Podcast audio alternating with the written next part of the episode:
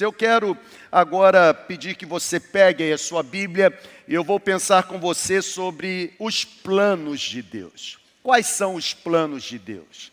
Será que nós entendemos os planos de Deus? Será que em nós existe discernimento? Será que em nós existe capacidade espiritual para de alguma forma entendermos os planos que Deus tem para a nossa jornada?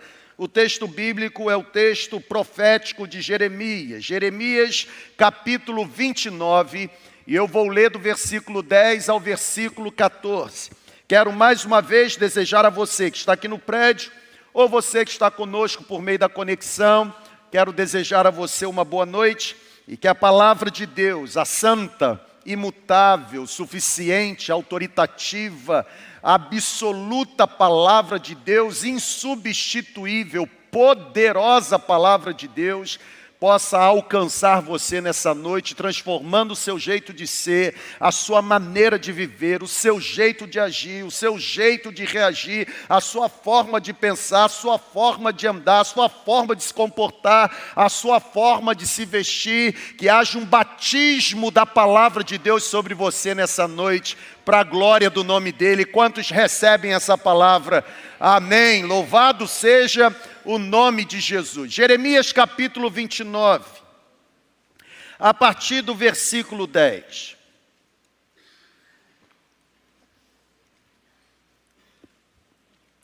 Enquanto me preparo para ler o texto com você, quero fazer três comunicações. A primeira é que no dia 30, 30 de setembro, 30 de setembro será uma, um sábado. Um sábado. 30 de setembro nós teremos aqui na nossa comunidade o Douglas, ou receberemos aqui na nossa comunidade o Douglas de Lima. Quem é o Douglas de Lima? É um cristão que trabalha com stand-up. Ok? Então você deve conhecer, você que é muito ativo aí nas redes sociais, e ele vai estar aqui conosco e vai ser uma noite da alegria, irmão, uma noite do sorriso, uma noite para se divertir. Crente também se diverte, se diverte muito. E nós estaremos aqui. Eu sugiro você comprar logo o ingresso e garantir a sua participação. Você está precisando sorrir, seu rosto está muito fechado. Olha aí, ó, você precisa, ah, ó, ó, ó, você precisa mexer esses músculos. E eu tenho certeza que no dia 30 de setembro você vai sair daqui, irmão, mas você vai sair com isso aqui doendo de tanto sorrir. Ok? Ele vai estar conosco, vai ser uma grande bênção. A segunda informação é que no próximo domingo, na primeira celebração, 10 horas da manhã, nós iremos celebrar a ceia. Então você deve reunir a sua célula e deve estar aqui no prédio para juntos celebrarmos a comunhão do Espírito Santo entre nós e também no sábado, sábado que vem, nós estaremos realizando mais uma edição do Face a Face Connect, culto dos adolescentes, e Face a Face Meet, culto dos jovens, na semana que vem, no sábado que vem. E para essa programação, ou para essa edição, ah, eu terei o privilégio e a alegria de poder falar tanto no culto dos adolescentes, como também no culto dos jovens, e eu quero chamar você para estar juntamente comigo no próximo sábado, 5 horas da tarde, e também, 5 e meia da tarde, também às 20 horas, para juntos celebrarmos o nome de Jesus. Essa semana nós começaremos mais uma temporada de estudos no CCM e eu estou muito animado em ver a nossa, o nosso prédio movimentado e também as plataformas, ok, movimentadas com esse povo estudando a palavra e crescendo no conhecimento da palavra para a glória do nome de Jesus. Jeremias capítulo 29. A partir do versículo 10. A Bíblia ela diz assim: Assim diz o Senhor. E o que o Senhor diz? Quando se completarem os 70 anos da Babilônia, eu, Senhor, cumprirei a minha promessa em favor de vocês a promessa de trazê-los de volta do cativeiro babilônico para Jerusalém, para este lugar, porque sou eu, o Senhor, sou eu que conheço os planos que tenho para vocês, diz o Senhor. Planos de fazê-los prosperar e não de causar dano Eu tenho para vocês planos de dar a vocês esperança e um futuro. Então vocês clamarão a mim, virão orar a mim, e eu os ouvirei, vocês me procurarão, e vocês me acharão quando me procurarem de todo o coração.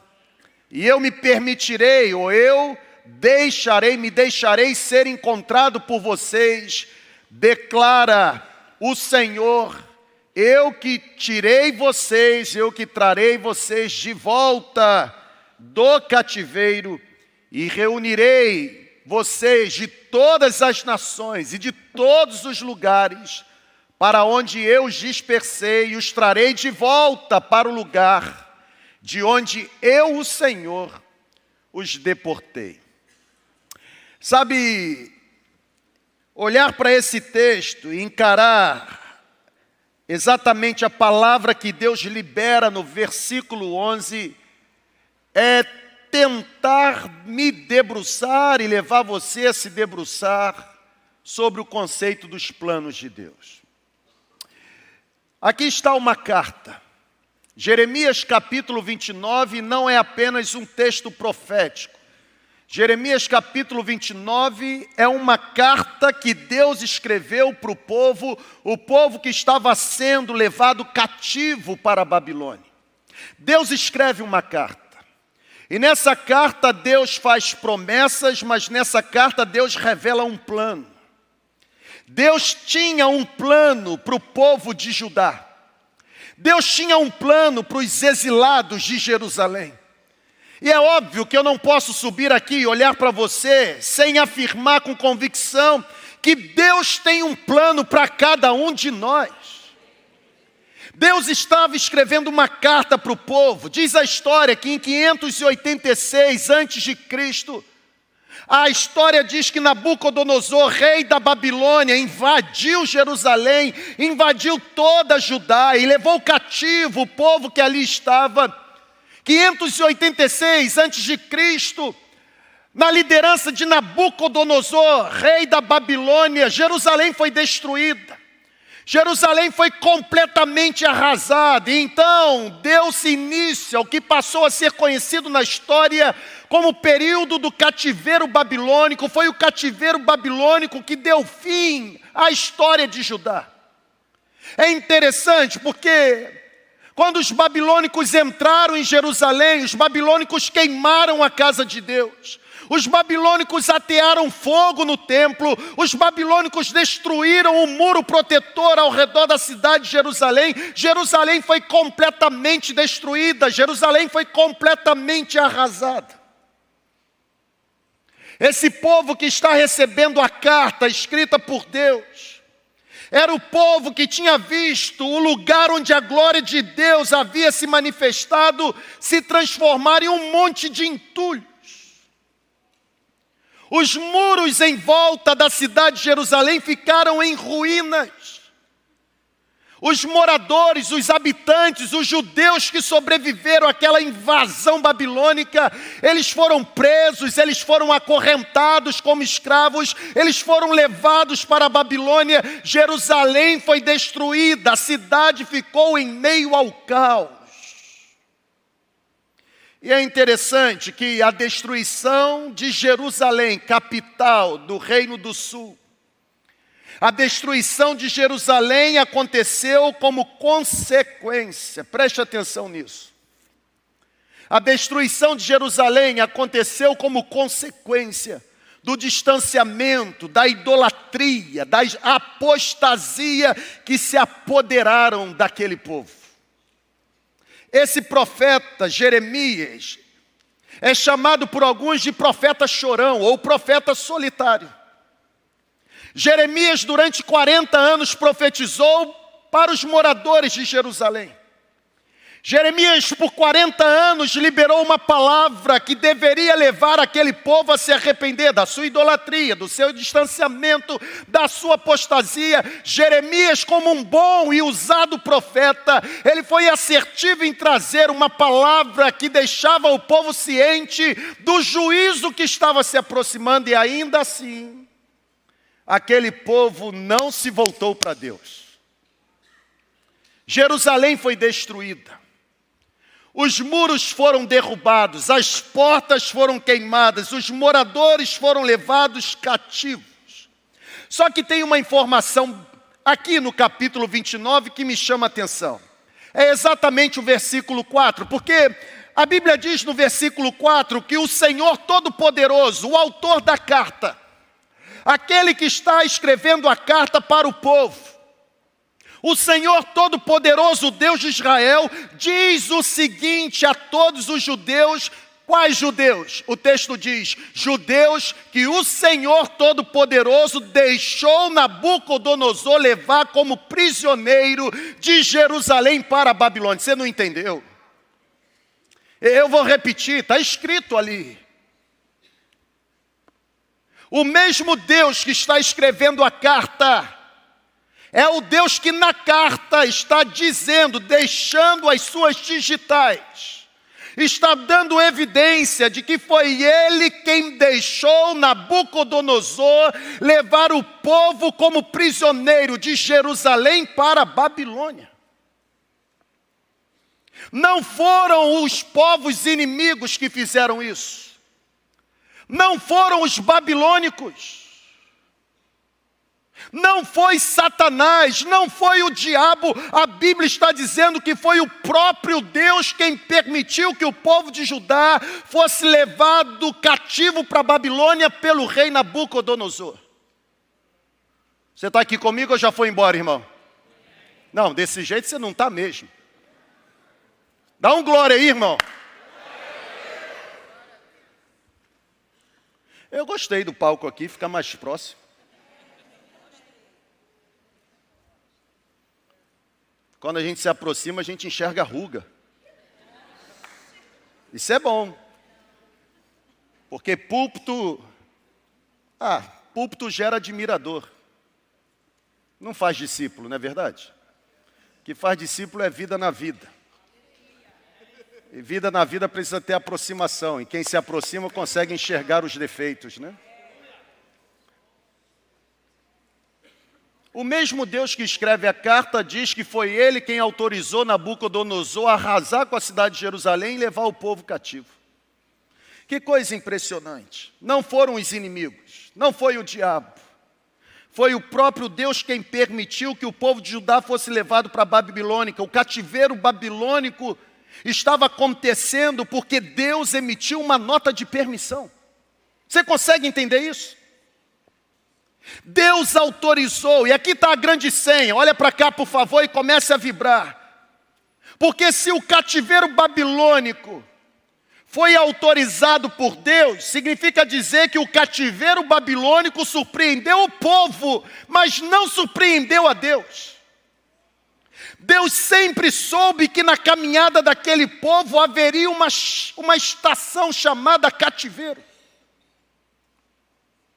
O cativeiro babilônico foi algo inesperado pelo povo, mas Deus sempre soube que na jornada do povo existia uma estação chamada cativeiro na Babilônia. Ô irmão, você não está entendendo nada, mas eu vou te ajudar a entender. Da mesma forma, como Deus sempre soube que o povo iria sofrer, da mesma forma, eu posso afirmar com convicção e pelo poder do Espírito Santo, que o que eu e você estamos vivendo nessa estação da vida isso não é surpresa para Deus. O cenário que nós estamos inseridos nunca estará fora do controle de Deus. Você pode acreditar, Deus sempre pensa à nossa frente. Deus sempre conhece os movimentos melhores do que nós conhecemos. Ele não se engana e jamais erra.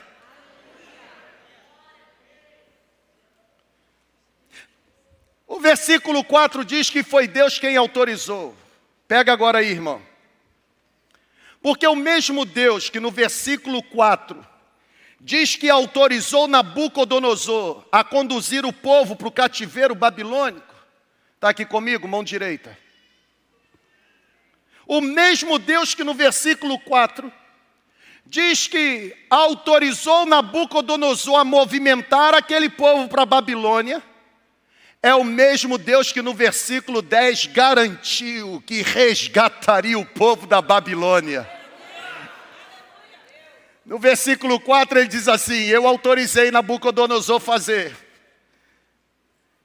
Mas no versículo 10, mesmo o povo vivendo em meio a uma severa crise, mesmo o povo lutando para sobreviver no meio do furacão, Deus aparece para o povo e diz assim: Eu que autorizei Nabucodonosor levar, eu mesmo estou dizendo quando se completarem os planos, quando se completarem os 70 anos do cativeiro, eu cumprirei a minha promessa em favor de vocês, de trazê-los de volta para este lugar.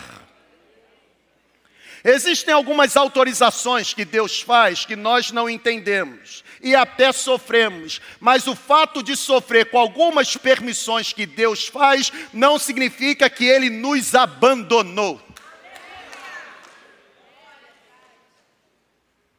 Pega aí, irmão. Três grandes verdades que eu quero considerar a respeito dos planos de Deus. O mesmo Deus que envia para o cativeiro é o Deus que traz do cativeiro. Portanto, três grandes verdades. A primeira é exatamente essa: os planos de Deus não são isentos de sofrimentos. Pode acreditar. É possível enfrentar sofrimentos no cumprimento dos planos de Deus. Eu vou repetir. É sério. É, é possível é bem provável que você encontre algum tipo de sofrimento mesmo vivendo no centro dos planos de Deus. Um bom exemplo que eu posso mencionar, além da história de Judá, além da história do Reino do Sul, um bom exemplo que eu posso mencionar de alguém que viveu os planos de Deus e ainda assim sofreu, é um jovem chamado José. Você conhece a história de José? Óbvio que você conhece, porque você todo final de ano você promete ler a Bíblia toda no ano seguinte e pelo menos o livro do Gênesis você lê e você consegue chegar na história de José. E mesmo você que é preguiçoso e não gosta de ler Bíblia, você fica assistindo a novela sobre José do Egito. E aí começa a acreditar em um monte de fantasia, enredo que a novela constrói e que não está na Bíblia. E depois, quando lê a Bíblia, fica assim: ó, oh, a Bíblia está errada, porque na novela.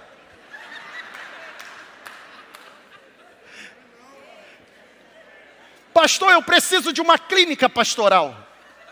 Por quê? Porque eu descobri que existe equívoco na Bíblia. Porque o José da novela. Aí não, varão. Aí não mesmo, né, varão? É possível enfrentar sofrimento mesmo cumprindo a vontade de Deus. Consegue entender? É possível. Os planos de Deus não estão isentos de sofrimento. Você consegue entender isso? Por exemplo, me permita aqui quebrar a regra da homilética e me permita inserir a história de José. A Bíblia diz que José foi o primeiro filho de Raquel. Raquel, mulher de Jacó. José cresceu entre os seus irmãos e José se tornou o favorito do seu pai Jacó. Deus tinha um plano para José.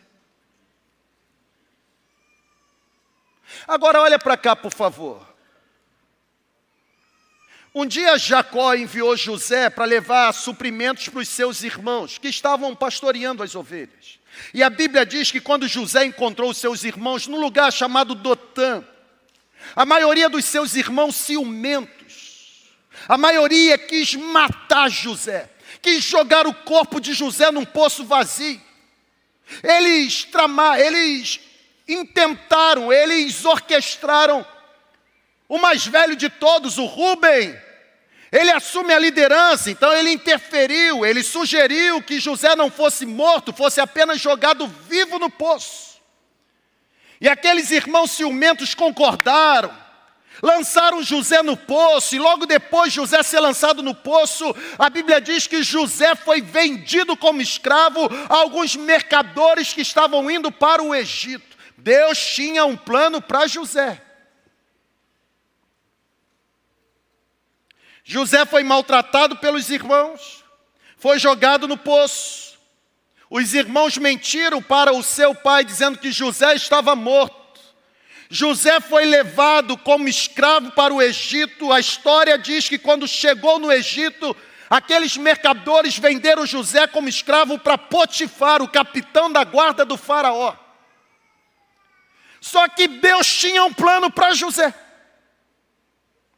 José começa a trabalhar, José faz um ótimo trabalho para Potifar. E porque José se torna excelente no que estava fazendo, José é promovido a chefe de toda a casa de Potifar. Deus tinha um plano para José. Interessante, porque José, nesse exato momento, poderia olhar para si mesmo e dizer o seguinte: Olha, eu sofri demais, mas Deus agora está me honrando. Eu vou cantar a música Sabor de Mel. Deus está me colocando no palco, na plateia, e todos vocês aí, ó. Oh, Deus está me colocando no palco e vocês todos na plateia. Tem umas músicas que a gente canta que Deus me livre, e me livre mesmo.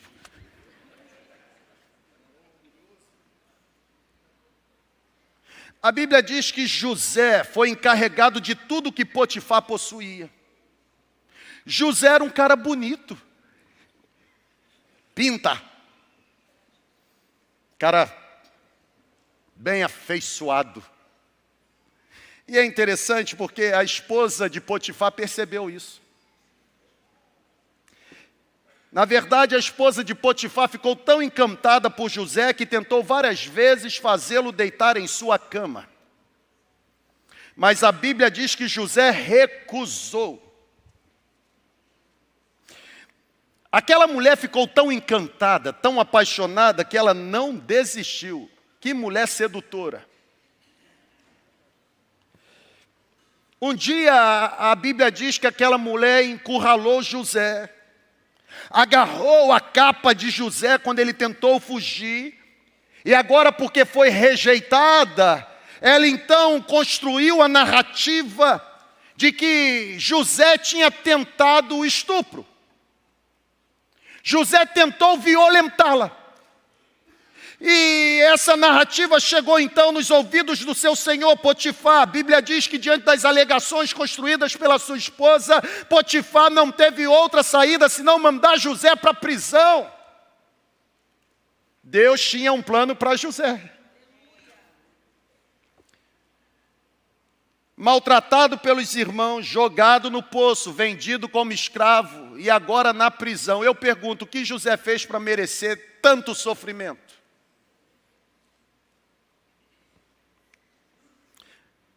Eu confesso que se eu sou José, eu olhava para o alto, eu olharia para o alto e eu diria: Senhor, no seu computador tem algum vírus.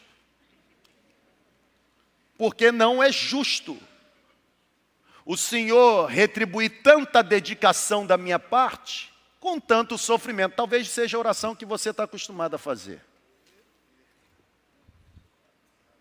Deus tinha um plano para José. E Deus sabia que José precisava compreender que no cumprimento dos planos de Deus, os sofrimentos são inevitáveis. José está na prisão. Você acha que ele já sofreu demais? Lá na prisão, a Bíblia diz que José interpretou os sonhos de dois outros presidiários. Um era copeiro de Faraó e o outro era o seu padeiro-chefe. E é interessante que quando José interpreta o sonho, José diz assim: ó, lembre-se de mim. E a história mostra que ninguém se lembrou de José. Todas as previsões relatadas por José se tornaram realidade, mas José continuou esquecido na prisão. Se eu estivesse lá, eu diria: Senhor, é justo? Estou realizando a tua vontade, estou cumprindo os planos do Senhor na minha vida. Dois anos depois, Dois anos depois, ainda na prisão, José foi chamado para interpretar o sonho do próprio Faraó. E aí é interessante porque Faraó ficou tão impressionado que decidiu fazer de José seu segundo homem no comando do Egito. José passou a supervisionar o estoque de grãos, grãos que seriam usados para combater a grande fome que estava por vir. Deus tinha um plano para José. Após muitos sofrimentos, rejeitado pelos irmãos, maltratado, jogado no poço, vendido como escravo, acusado injustamente, preso injustamente, esquecido na prisão, olha para cá. Depois de tanto sofrimento, aos 30 anos de idade, José chegou à segunda posição mais poderosa da terra.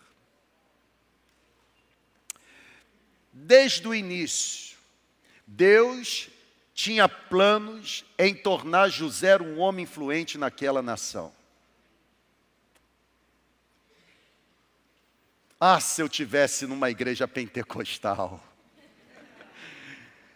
Ah!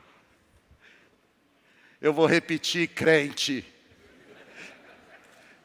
Desde o início, Deus tinha planos de tornar José influente naquela nação.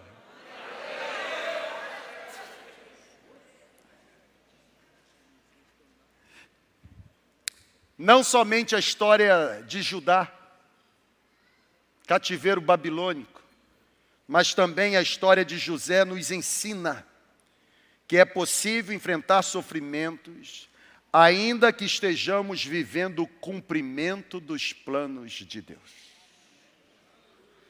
Então, em nome de Jesus, erga a sua cabeça nessa noite e pare com esse negócio de desistir da caminhada por causa dos ventos contrários.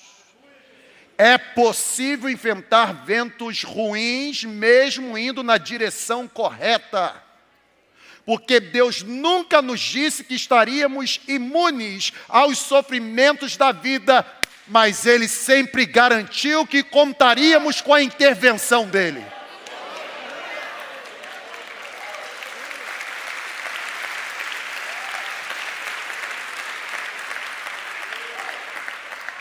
Levanta essa cabeça.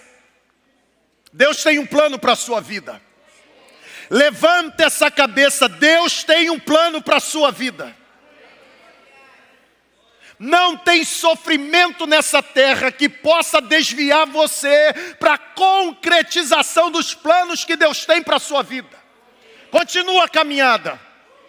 No palácio, na prisão, no poço, não interessa. Deus tem um plano para a sua vida.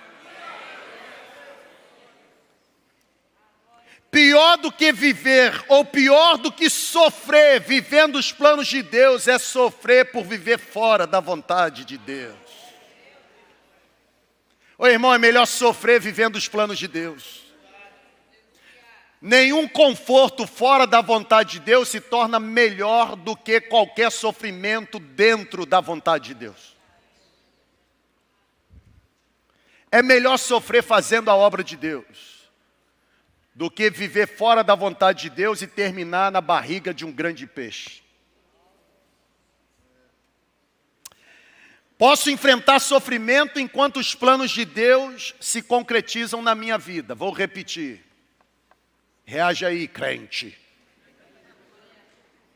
Posso enfrentar sofrimentos enquanto os planos de Deus se realizam na minha vida. No entanto, Conjunção coordenada sindética adversativa.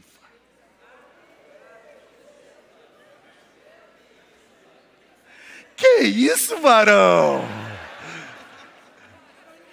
Posso enfrentar sofrimento enquanto os planos de Deus se cumprem na minha vida, mas, contudo, porém, todavia, a companhia, a proteção e o cuidado de Deus são indiscutíveis sobre mim.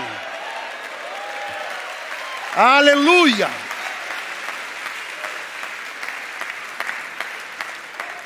Pega aí o Anderson.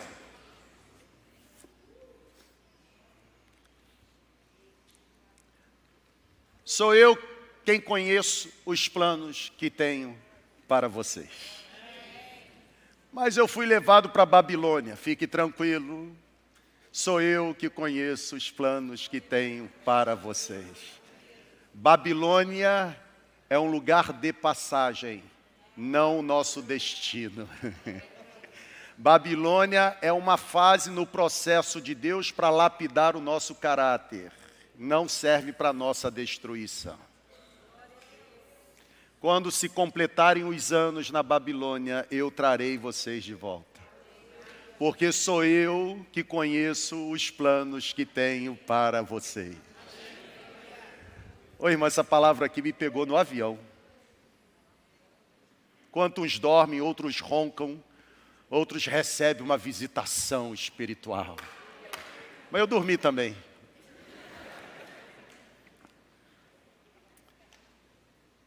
Segunda verdade. Qual é a primeira? A primeira é que os planos de Deus não estão isentos de sofrimento. Segunda verdade. Os planos de Deus nem sempre são os nossos. É fato. Ô pessoal, olha para cá. As razões de Deus. Oi, oi, irmão. É sério. Jogando limpo. As razões que Deus tem para permitir alguns cenários na nossa vida, cenários de sofrimento, preste atenção nisso. As razões de Deus para permitir alguns cenários que não concordamos ou cenários que não entendemos, as razões de Deus são maiores do que o nosso próprio desejo de nos ver livres de qualquer cenário. Se Deus autorizou ir para a Babilônia, Deus tem alguma razão nisso. O problema é que a gente só quer receber aquilo que a gente julga ser positivo. Quando a gente também deveria descansar em Deus, mesmo quando os cenários para nós se tornam inexplicáveis. Os planos de Deus nem sempre são os nossos planos. Ô irmão, ainda que não compreendamos, os planos de Deus sempre terão como objetivo trazer-nos de volta para perto dele. Eu vou repetir. Se você leu bem aí o texto, o texto diz: Eu, Senhor, que autorizei Nabucodonosor levar, eu trarei de volta para cá. Eu quero vocês pertinho de mim. Sabe, eu penso que nós precisamos sintonizar a vontade que temos com a vontade de Deus. Nós precisamos submeter a vontade que temos e os desejos que possuímos a algo muito maior. O problema é que quando Deus não responde imediatamente às nossas orações, ou quando Deus não responde quando, como nós gostaríamos de obter a resposta, ou quando Deus não responde da forma como para nós seria a melhor resposta, nós perdemos a paixão. Nós nos desesperamos. Mas, pastor, eu orei pela cura, pastor. E eu tinha certeza, pastor. Eu recebi uma palavra profética, um profeta veio e falou que eu ia ser curado, e agora, pastor, olha aqui esse resultado. Espalhou para um outro órgão. Está espalhando, pastor. Ô irmão, fica tranquilo. Fica tranquilo, o testemunho vai ser maior.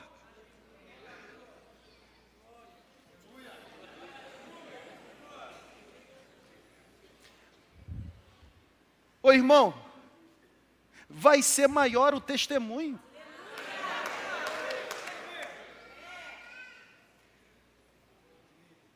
Eu também creio. Não há buraco fundo que o poder de Deus não seja suficientemente capaz para nos resgatar.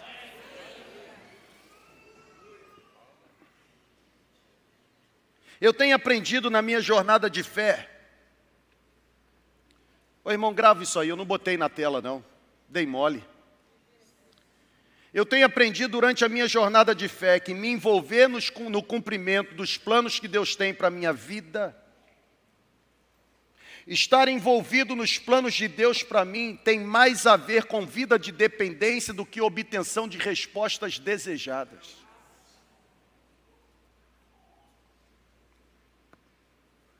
Eu não sirvo a Deus porque Ele tem poder de responder às minhas orações. Eu sirvo a Deus porque, respondendo ou não, sem Ele eu não sou absolutamente nada. Bem disse o profeta Isaías, Isaías 55, versículos 8 e 9: Pois os meus pensamentos não são os pensamentos de vocês, nem os caminhos que vocês têm são os meus caminhos, declara o Senhor. Assim como os céus são mais altos do que a terra, também os meus caminhos são mais altos do que os seus caminhos, e os meus pensamentos são mais altos do que os seus pensamentos. Deus tem um plano perfeito para você.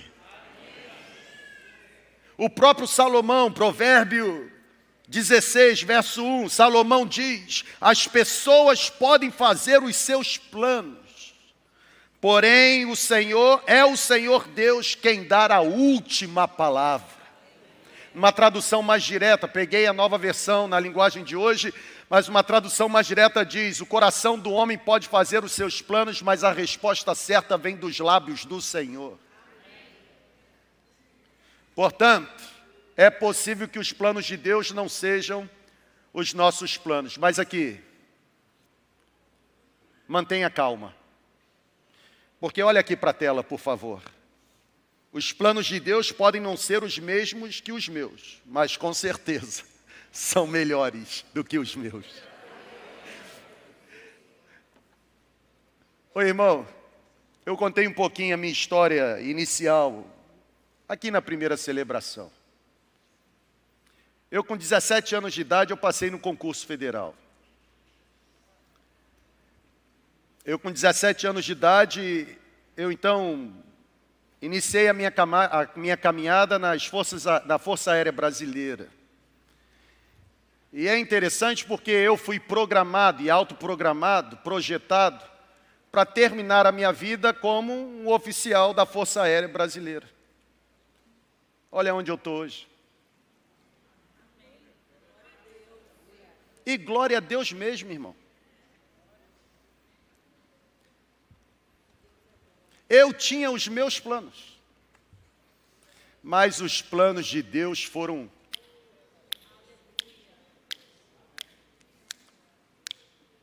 muito melhores.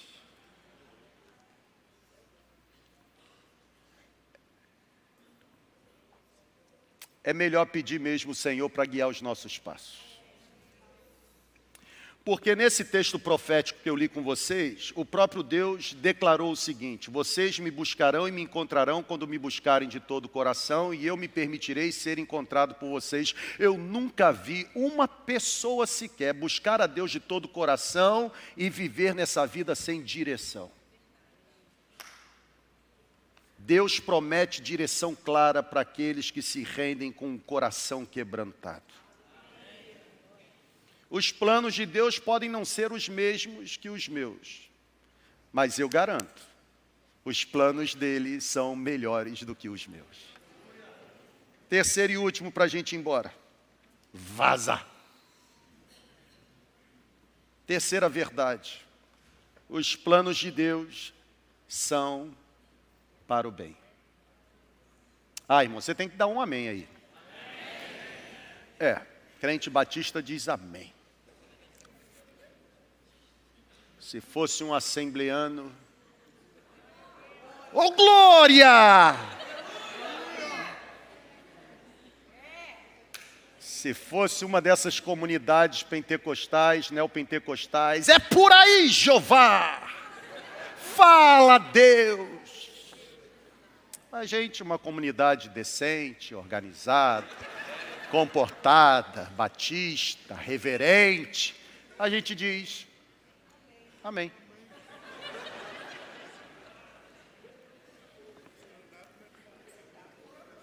Douglas de Lima está perdendo para mim. Pessoal, os planos de Deus sempre são para o bem. Os planos de Deus sempre são para construção. Os planos de Deus sempre servem para impulso. Os planos de Deus sempre nos empoderam. Percebam o que diz o versículo 11: Eu, Senhor, sou eu que conheço os planos que tenho para vocês, planos de fazer vocês prosperarem e dar a vocês esperança e um futuro que desejam. Ô irmão, eu recebo essa palavra. Os planos de Deus são para o meu bem. Podem não ser os mesmos que os meus, podem trazer sofrimentos na caminhada, mas os planos de Deus são para o meu bem. Os planos de Deus sempre terão como objetivo me tornar uma pessoa melhor. Os planos de Deus sempre terão como objetivo me tornar alguém mais parecido com Jesus. Os planos de Deus sempre terão como objetivo me fazer ser alguém que reflita o caráter dele em outras pessoas. Os planos de Deus servem para o meu bem.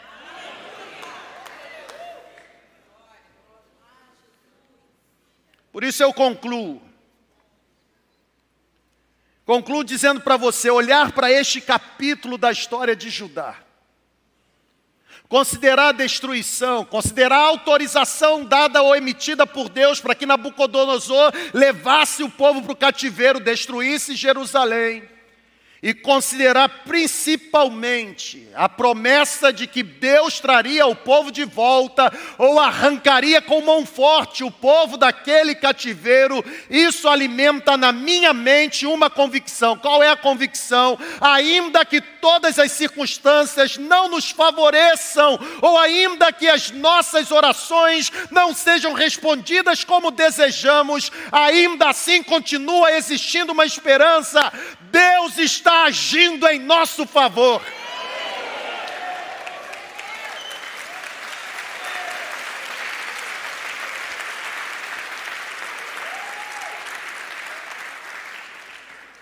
Ele não abandonou o povo no cativeiro. Ele não abandonou José no poço. Ele não abandonou José na prisão. Ele não abandonou Sadraque, Mesaque e Abidinego na fornalha. Ele não abandonou Daniel na cova, ele não abandonou Paulo e Silas na prisão.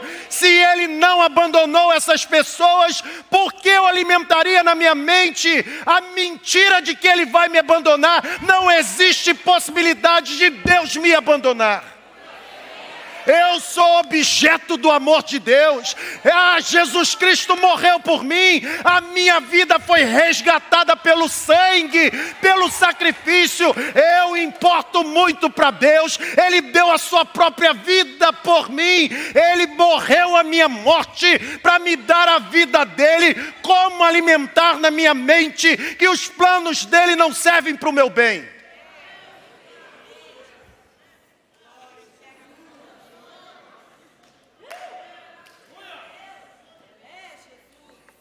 Não foi com prata, ouro ou qualquer outra coisa de valor que vocês foram comprados. O apóstolo Pedro diz no capítulo 1: vocês foram comprados pelo precioso sangue de Cristo Jesus.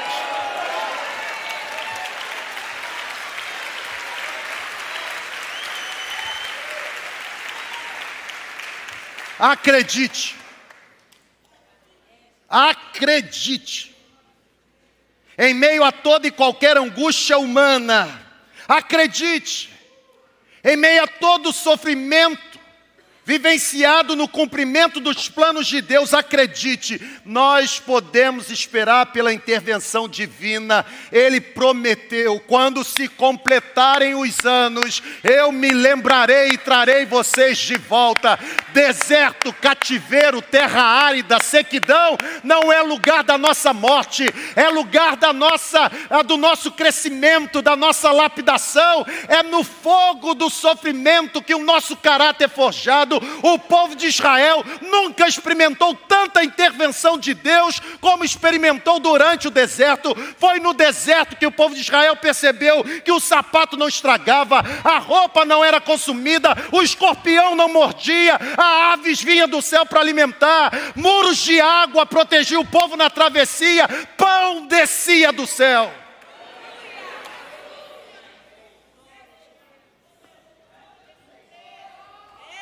Daqui